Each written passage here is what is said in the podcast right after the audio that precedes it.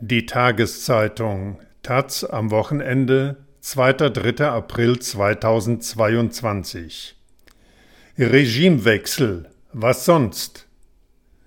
Die einzige Lösung für einen dauerhaften Frieden ist ein Regime-Change in Russland.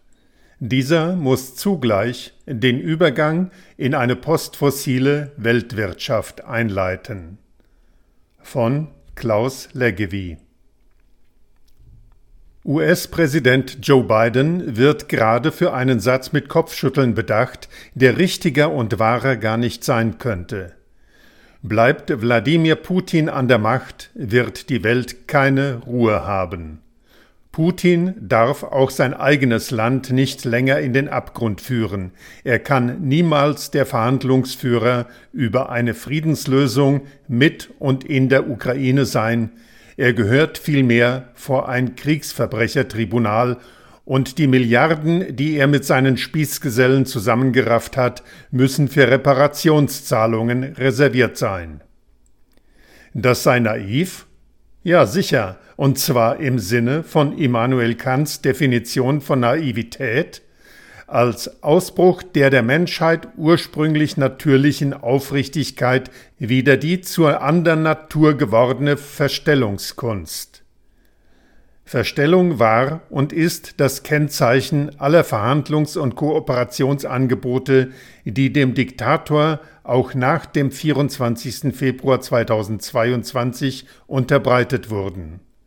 Sie entspringen einer sich realistisch nennenden Denkschule der internationalen Politik, die selbst nach Putins Großangriff auf die institutionellen Grundlagen unserer Weltordnung geostrategische Realitäten wie Russlands Großmachtanspruch anzuerkennen bereit ist. Regime Change ist diesem Denken der Gott sei bei uns.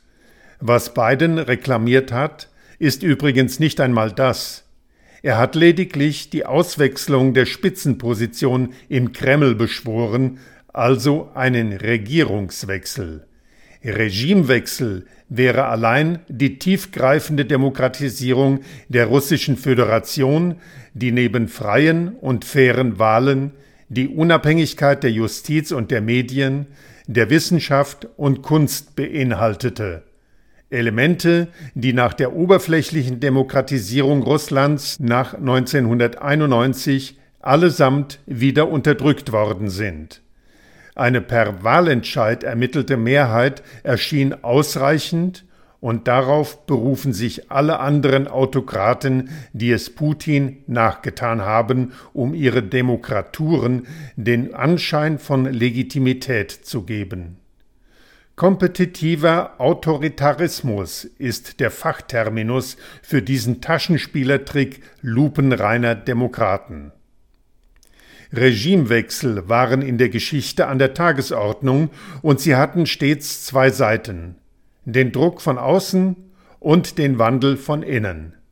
Ein Regimewechsel, dem wir heutigen übrigens unsere ganze physische und politische Existenz verdanken, war 1945 Resultat einer kriegerischen Intervention der Anti-Hitler-Koalition, die völlig konträre Weltanschauungen vereinte.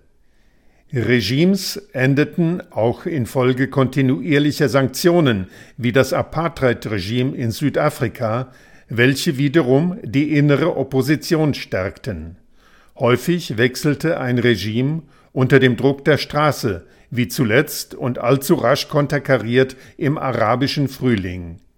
Schon der Zusammenbruch der Sowjetunion, der bedeutendste Regimewechsel nach 1945, war Folge eines breiten zivilen Ungehorsams, und zwar in der CSSR und in Polen. Die folgenden Maidan-Aufstände und bunten Blumenrevolutionen sind das eigentliche Motiv von Putins vermeintlich irrationalem Handeln. Eher die Ausnahme sind schließlich Regimewechsel durch friedliche Wahlen, deren Ergebnisse von den Herrschenden hingenommen werden. Das hofft man jetzt in Ungarn, bald in der Türkei und demnächst in Brasilien zu erleben.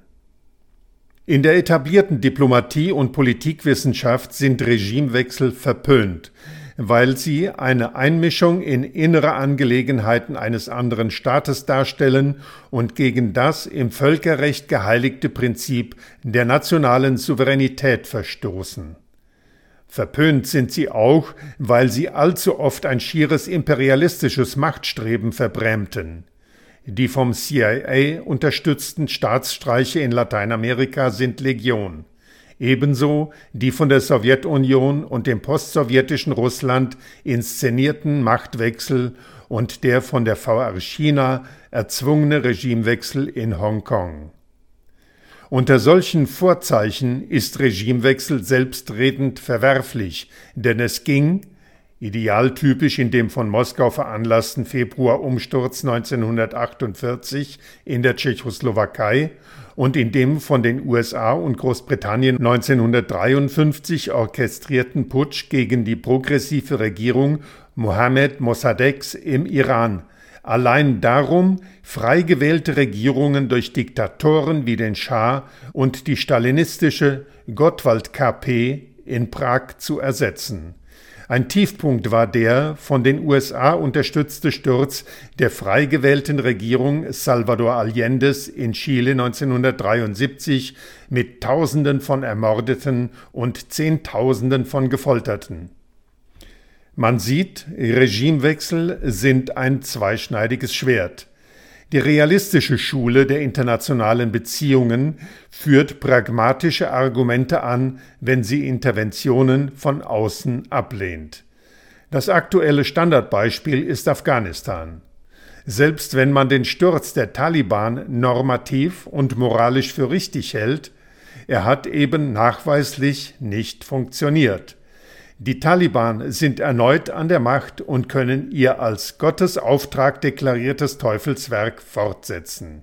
Das andere Beispiel eines erfolglosen Regime-Change war die, übrigens auch von den größten Falken in den USA, nie ganz offen geforderte Absetzung Saddam Husseins im Irak, die den Mittleren Osten in ein riesiges Chaos stürzte.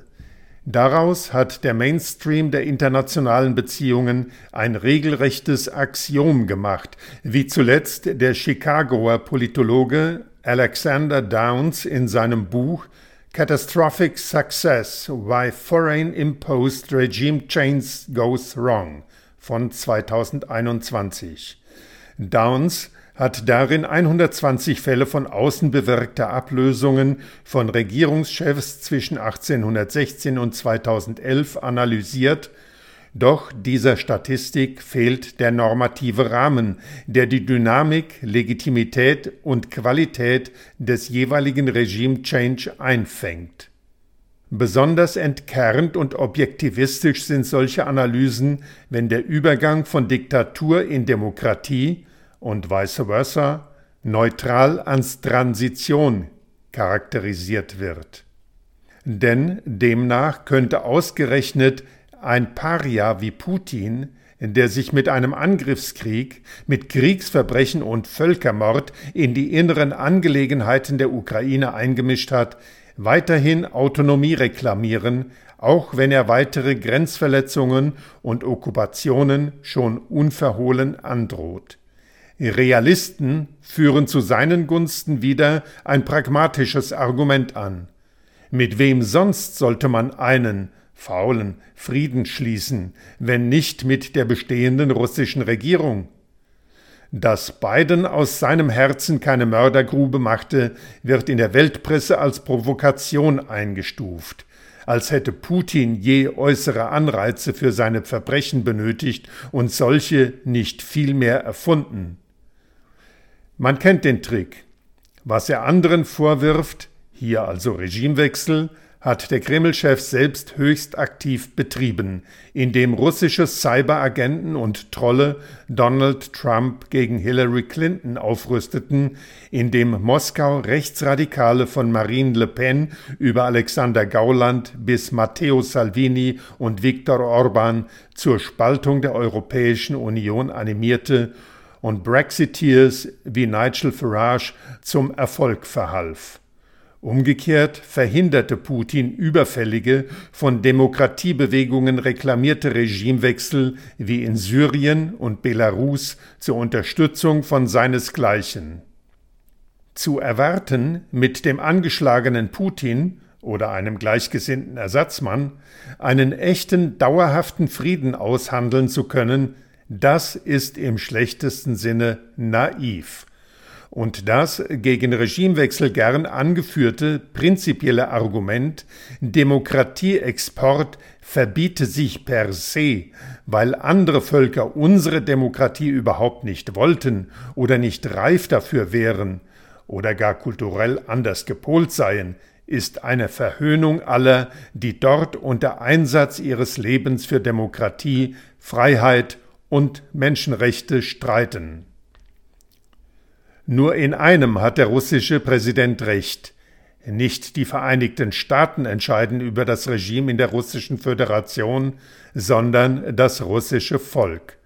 Bidens Worte richteten sich deshalb in erster Linie an jene Teile der russischen Bevölkerung, die von Putin die Nase voll haben und nicht länger als Geisel für Kriegsverbrechen und Verbrechen gegen die Menschlichkeit herhalten wollen.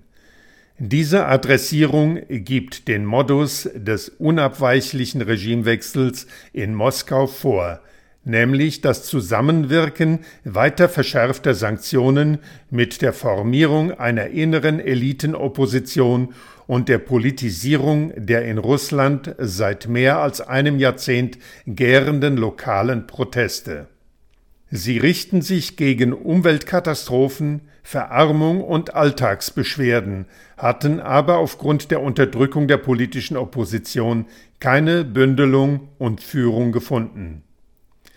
Die wichtigste Aufgabe der Klima- und Friedensdiplomatie besteht nicht in der Anbahnung des Verrats an der Ukraine, sondern in der geduldigen Zerlegung des Blocks, den Russland und China mit dem BRICS-Bündnis im globalen Süden aufgebaut haben.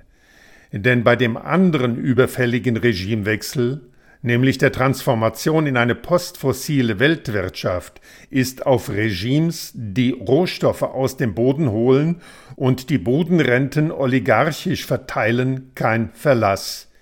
Im Übergang in eine menschen- und naturfreundliche Welt ist Blockfreiheit keine Option mehr, denn zwischen Rohstoffexport und Autokratie besteht ein enger Zusammenhang. Die Chance, die Putins Aggression zynischerweise auf Kosten des ukrainischen Volkes bietet, besteht darin, mit einem viel weiterreichenden Regimewechsel eine globale Klimapolitik zu ermöglichen, die repressionsfrei nur unter demokratischen Verhältnissen gelingen kann. Klaus Leggevi ist Ludwig Börne Professor an der Universität Gießen und befasst sich mit Problemen der Demokratisierung weltweit.